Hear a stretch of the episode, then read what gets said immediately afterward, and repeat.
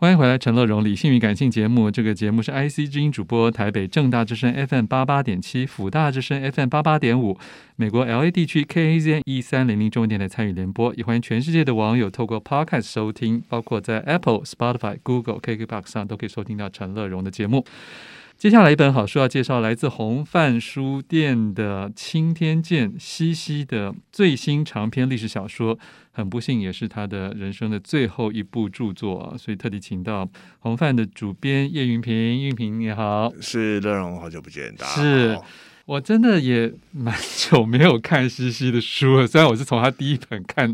看了好些年，可是后来也停下好些年了，啊是那可是看到这个消息，过世的消息，还是觉得很很难过。啊然后我在、嗯对我在部落格还是就很简单的写了一篇，嗯嗯，所以对您来讲也是一个是很很惊吓的消息，还是其实你约略已经知道他的身体状况？当然，这个西西老师今年已经呃，应该这么说，去去年啊年2022去去年其实已经八十五岁了。哦，对，那其实本来也就，当然这个年纪大，身体总是会有一些状况，但是他也都还好。然后，但是也是因为之前我们就大概知道他健康上当然会一直走下坡，嗯嗯，当然也是很难过，在去年底听到这个消息了。是因为主要是呃，红范书店跟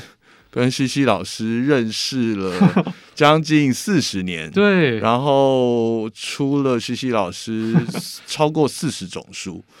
其实是从我我的上一辈开始跟西西老师交往，嗯那我大概是大概在两千年之后才跟西西老师有比较、嗯比较深入的接触。但是不管怎么样，这几十年来都很的久这样了啦这这这个这个交情是是是没话讲的。对所以我真的要先谢谢红范，啊能够把也不止西西老师，还有好多好多很棒的文学的作品啊，就带到所有华文繁体书世界的读者。 是是是，我荧屏我从来没有跟你讲过这种话，是对不是对？没有没有没有，要其实是因那为但是有我大家想这些，我读者的我想支持啊嗯透过，就是有时候也是一个时代的落寞的时候，你才会分外的去去回眸到嗯一些、那个价值创造者是是真的要时间累积的，你知道吗？就当时也许一出就觉得哎这是好东西，嗯说好的人，好的什么，可是一直屹立不摇到现在嗯，的一个出版社，你总会开始觉得想要给他更多的掌声 了。不敢说屹立不摇啦，因为这样子应该是说我们本来就是红范本来走的会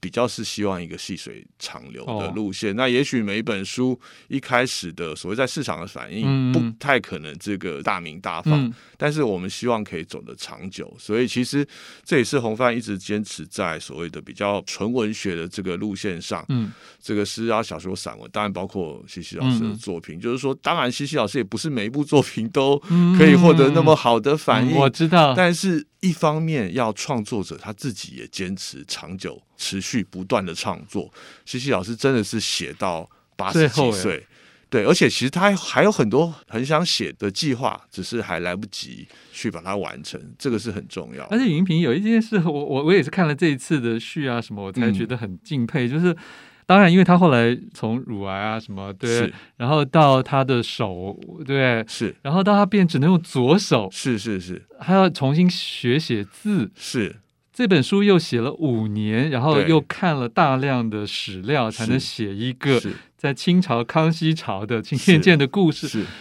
可是说真的，我原来更不知道这本书，嗯就我必须承认，嗯是我看了新闻，就是他嗯过世的新闻之后，好像有访谈讲到说，如果要挑一个他最满意的嗯，嗯嗯，他就嗯突然就举出他的最后这一步，是说是因为是一个比较历史，虽然历史他以前写过少路嘛，对不没对错？所以我才觉得，哎，这本书有什么特别，就很想很想找来看了。嗯，就看了之后，真的觉得有点大吃一惊。嗯我发现没有想到内容这么的丰富， 嗯他真的就好像以一个第一人称在写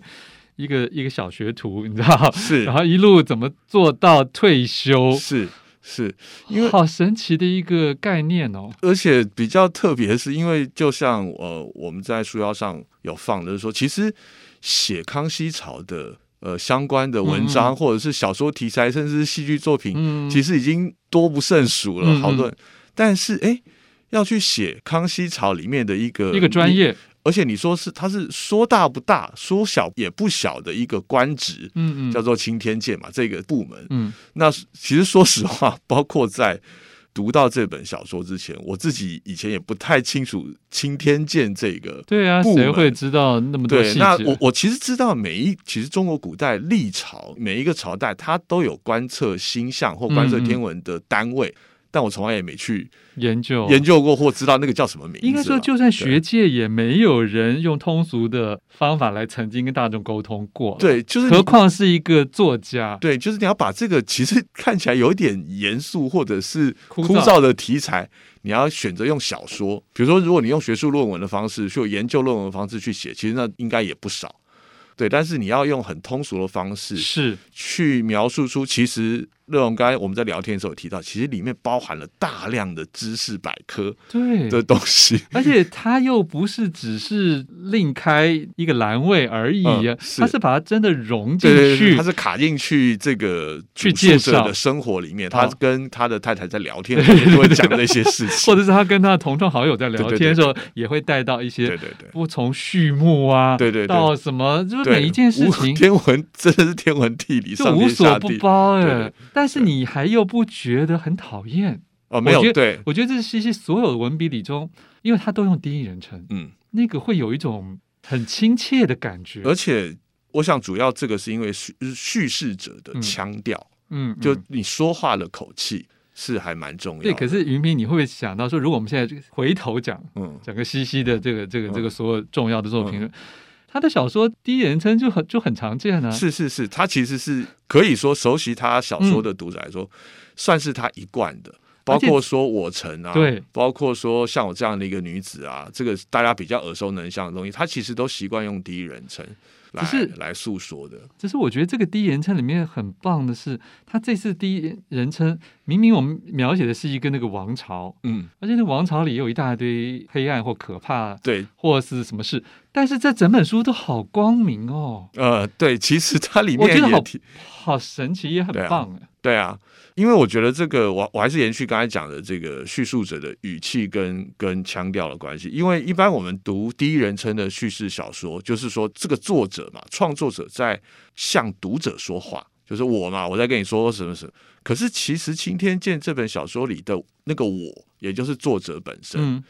呃，也就是这个阿红这个啦男男主角，嗯对男主角，他在诉说的对象其实并不是读者哦，嗯是他的太太。嗯嗯他所有的说话的对象是，哎、我跟你说我我今天是发生的是事，是我是就他其实不是直接向读者说的嗯，嗯嗯，然后这个太太偶尔还会回几句，对，所以这个很有趣。他虽然是第一人称，但其实是两个人在对话，而且他故事中的两个没错。角色在对，而且对他话永远不会去告诉你说这一句是对话题是引用的，啊然后你自己可能要稍微读一下才发现，哦，这一段是他突然在跟谁讲话的。是。当然，有的时候那个那个那个排版会有一个稍微诶、的，其实我们在区隔排版上是有区隔的，有区隔只只是在对话的时候，他会左右会各空一行，那个就是嗯对话。，但是有的时候我们对顺顺读的时候也没有在第一秒钟就发现是会是有这个情况是。是， 我们先听一首歌，许书豪的《别离开》好吗？欢迎回来，陈乐荣理性与感性斋介绍好书是来自红范书店的《青天剑》，主编叶云平。呃，在我们的现场啊，这是西西老师最新 也是最后的长篇历史小说啊，因为他已经在二零二二年过世了，对永没远错离开我们了是。那现在请云平跟大家还是要解释一下这个书名，对，因为刚刚我们聊得太愉快对，了。聊得太愉快，还没有，其实没有向大家比较清楚的解释这个“青天剑”这个书名哦。嗯青天就是“青”是钦佩的“钦”啊，天当然就是老天的 我们剑、就是。我们的 听众水平很高的，呃，是是是是是， 对，它是一个政府单位。我们我们先这样说好了，青天剑它还是可以，其实书腰上其实都有写“青天”这两个字，其实来自于《尚书》啦，就是“青若昊天”。嗯，嗯那钦当然是还是那个钦佩顺从的意思，然后天当然就是老天爷，嗯这是苍天的意思，就是你你这个去观测天象或者说顺从嗯哼，天意的这样子的一个政府单位。嗯那政府单位，然后我们如果再翻成更白话一点讲的话，青天剑就等于是现在的国家天文台。哦，或还有加气象局，啊，对，也也也有一点气象的那个概念在里面，但是其实古但甚至还要加上风水、命理、对，那吉凶， 对，但之所以为什么中国历代各朝都要在官府里面设一个这样官方单嗯位，因为主要还是因为中国古代还是很相信这个皇帝啦或皇命是是嗯跟上天赋予你的，嗯嗯就是我，所以我们才会讲天子嘛，嗯，这个不是人民选出来嘛，这个你为什么可以当皇帝？是是因为老天爷这个赋予你这个神圣的任嗯务，所以老天爷的一举一动就很重要了，会不会会反映在就皇宫上面地球出上现了一朵乌云，是不是代表我最近做什么事？什么事？观测天象跟观测这个所谓上天，包括说星座，整个的自然风水环嗯境、嗯怎么样，跟这样子的一个，比如说皇帝治理的方式，是跟他未来要怎么走，其实息息相关的。嗯对，所以才会去设这样子的一个观测星象的单位。然后，当然更重要的也也发展出你要你要像《青天剑》里面写到，他每年最重要的一一件事情。要书要一本做书 对啊，做一本历书，其实就是现在的黄历的意思。而且就再发给全，就是你知道，就是各郡县大家都要拿到的耶。对啊，就是你等于是你这一年的生活你什准则，么时候该什么时种候做田嗯什么事，对，其实他都推算的清清楚了楚。解？对，所以然后到也包括后来这个我们的男主角，他整个青天剑的官员，他们去测量全长城国的地地理图。对，包括地质，哎，这个也变成了青天剑的里面一个蛮重要的工作。对，以前前半段都在讲上天嘛，对对对关心他从小学怎么，是到后来突然开始出发去做那个事的时候，我就觉得哇，原来不管天还要管地啊。是，其实一样，就是说整个的 一个，我跟你说，自然环境对于这个王朝啦，那个时候可能没有国家的概念，这个王朝的影响跟关系人民的福祉，你测量地图其实就直接关系到人民没的错，这些生活的，而且地图里面他其实还要负责去写一大堆的，包括当地的民情没跟什错么什么农渔矿啊，没错就，所以我才说这本书很有意思是，大家不要误以为它是像写一个什么古墓笔记啊，什么那种、哦就不是是奇情，不是，对嗯不是其实西西融了一大堆的真实的有清时代的是，包括今天见里有一大堆洋人，一大堆哦的对传教士，这些甚至是传教士还有不同派别对，。是来自德国还是法国、是法兰西的，还是是什么？是耶稣会的还是非耶稣会的？是他其实真的就是透过一个小人物的眼光，去把这些过去在常态历史书里没有琢磨的篇章啊，对政治、经济啊，什么什么宗教、外洋务啊，是这些事情他都写出来，甚至还有一大堆的生活细节，宿舍怎么样，是他们吃些什么，是，然后那个那个老师要退休的时候怎么样， 我就觉得这本都书太精彩了，都还不包括，因为我们的这个男主角他是生活的，呃，是生活在北京嘛。嗯嗯，对，所以就青天剑当然就在北京里嗯，面。可是他讲的南京话，呃，对，他是因为他本来嗯是你南京，看我有看他吧，本来是南京列人，主对对编对对嗯对。所以其实里面也写到了一大堆，这个算是十六、十七世纪当时北京的街上的庶民生活。对，然后就是说这些当时的人在做什么，外面街上在干嘛，然后他们在做些什么休闲娱乐，吃饭怎么吃，然后买什么东西，对对对你知道对他就是们就是很放假的时候，对，就是很一般的、很庶民的、很写实这好的像有一种《清明上河图》哦。，对对，所以很有意思。所以另外一方面也他，到底要吸收多少的资讯啊、没错，这个 我其实我恐们想都怖不欸敢想，他事前的准备工作，应该不是说事前，这个也不可能靠事前，那可能就是是说陆陆续续写到你什么平又一直要在对对，参考然后你平常也对这些事情本来就很有兴趣，然后也会一直去收集资料，然后然后事前再做一些相关题材的准备。其实这个我恐怕那个阅读量比他写出来的文大字不知道太要多多多少倍。而且云平，我觉得最妙是我们刚才形容了这么多的精彩的、丰富的史料，可是它融的这整本书还是非常的，就是文艺，它还就是一个文学小说了。嗯嗯它融的不让你觉得，它它并不是一个这嗯生个硬历的历史报告，对它不或者是说科学的一个，它不是个食谱书了。对啊你知道没它错它不是只是要为你传达沟通，因为天文里面还包含各式各样的计时的嗯工具。是这里面写了一大堆，说实话我也是看的不是很懂啊。是可是但那些也看得出，当我们的这个说华夏民族面对西方真正对天文地理有所认知的时候，嗯那产生的各种的冲没撞。错。所以这个热荣刚才讲的这个，我们之所以说擎天剑不是一个历史报告或什么科嗯学研究，就是因为它还是主体，它还是文学，是，文学其实是人情在里面。嗯，怎么样面对外来西方的，不管是宗教观念上，或者是科学研究、实证研究上带来给所谓华夏民族的一个冲击。嗯这个中间的冲突人情就出现了。刚才乐荣也提到，传教士之间还有派嗯别，对啊呀、派别跟汉人之间的派别，嗯怎么样去争取康熙的？呃信认任同对对，这个也牵扯到一些一点点政治的权势的斗嗯争，这个都是人情啊。里面它因为西西有附一些文言文的、呃一些对局引部言的史料笔是记，是其中就有讲到一个那个后来称病没有走完长城的那一位啊是神父，是他写的那个文言文很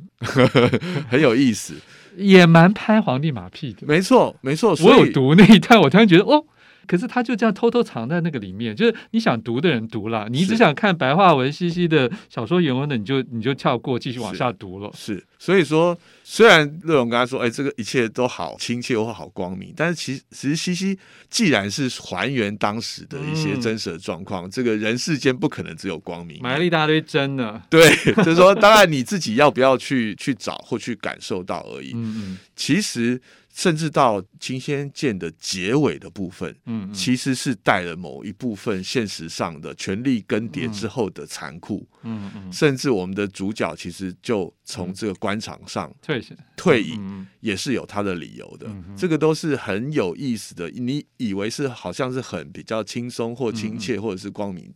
其实既然是官场，就毕竟有它的现实。我觉得是有点尽付笑谈中的那种豁达啦。是，但是他把那些更多的批判或是悲悯藏在很深，嗯，对，这个呃，《青天剑》的结嗯尾。跟其实我们对对照回来，西西在现实之间的一些，其实有一些有趣的联想。嗯我我前两天才从这个西西香港在参加香港追的悼追会思回来会嗯回来，也有其他的呃来宾有提到这一点，嗯嗯嗯也许我们等一下可以再聊一聊。我们没有，等一下我们结束。我们没有 联 想，好，谢谢主编叶云平来为大家介绍这个西西老师的遗著《青天剑》，陈乐融大力推荐的。富广建筑团队邀你一起复学好礼，广纳好邻。谢谢您收听今天的理性与感性节目。美好的生活如同美好的建筑，必须兼具理性的思考与感性的温度。